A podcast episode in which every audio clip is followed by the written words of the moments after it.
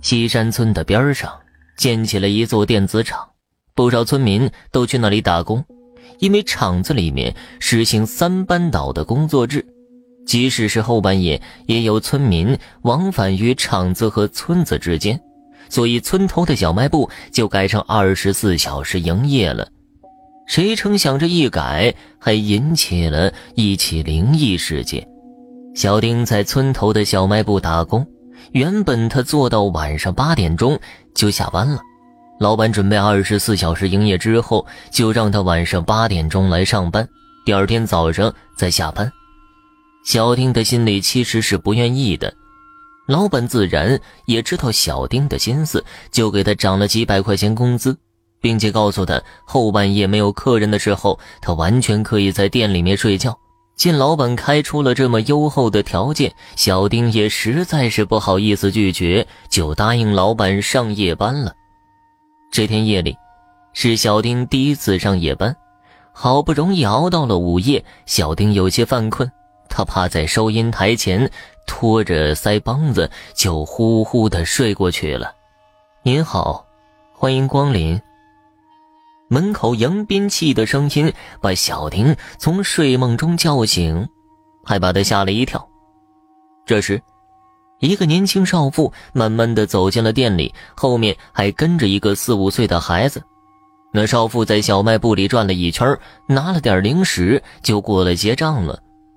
这时，那个孩子也跟了过来，眼巴巴的盯着收银台前的棒棒糖。小朋友，想吃糖吗？叔叔送给你一根。说着，小丁随手拿过了一只棒棒糖，笑呵呵的就给那孩子递过去。不过那孩子看了看，并没有接，转身跑开了。就在这时，那少妇一脸惊恐的看着小丁：“你，你在跟谁说话？”他的话都是让小丁一愣。那小男孩，不是你儿子吗？这这，这里哪有什么小男孩啊？那少妇又神情紧张的向四周望了望，催着小丁快点算账，扔下钱就跑出了门外。小丁还冲着他喊道：“你儿子你不管了？”小丁又在店里看了一圈，哪有什么小男孩啊？就在小丁觉得疑惑的时候，门口那个迎宾器突然又响了一声：“您好，欢迎光临。”不过，小丁看向了门口，没有人影啊。他琢磨着，迎宾器难道出了故障吗？他又自己走近了，试了一下。您好，欢迎光临。那迎宾器很灵敏，不像坏了的样子。小丁一头雾水，干脆把那迎宾器给关了，又回到收银台趴着打瞌睡去了。就在小丁迷迷糊糊将睡未睡的时候，那迎宾器突然又响了一声，小丁一下就精神了，自己明明把它关了的。他赶忙看向门口，那里仍旧空无一人。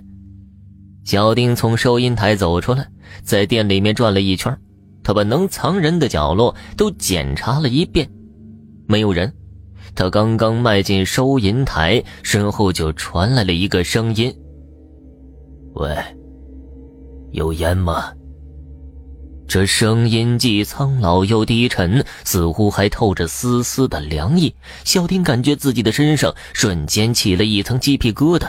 这人什么时候进来的？小丁颤颤巍巍的转身，只见眼前站着一个白发苍苍的老人。那老人面色苍白，没有一丝血色，脸颊凹陷严重，就好像脸上有两个深坑。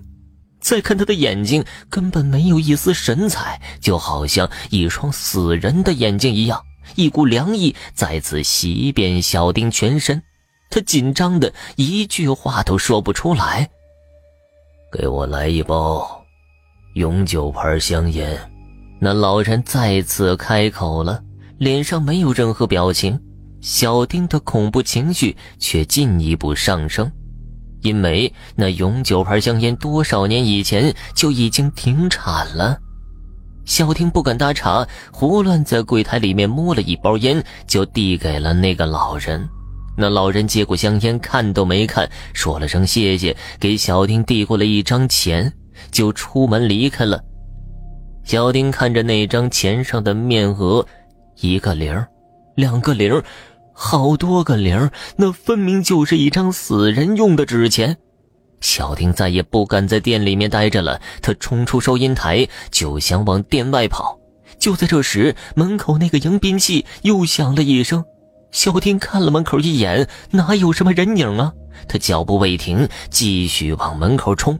就在他将冲出门口的时候，他突然感觉自己撞上了什么东西，就好像一堵无形的墙又把他弹了回去。小丁一屁股坐在地上，这时空气中响起了一个忽远忽近的声音：“你撞死我了！”小丁再也控制不住心中的恐惧，他大叫一声就晕了过去。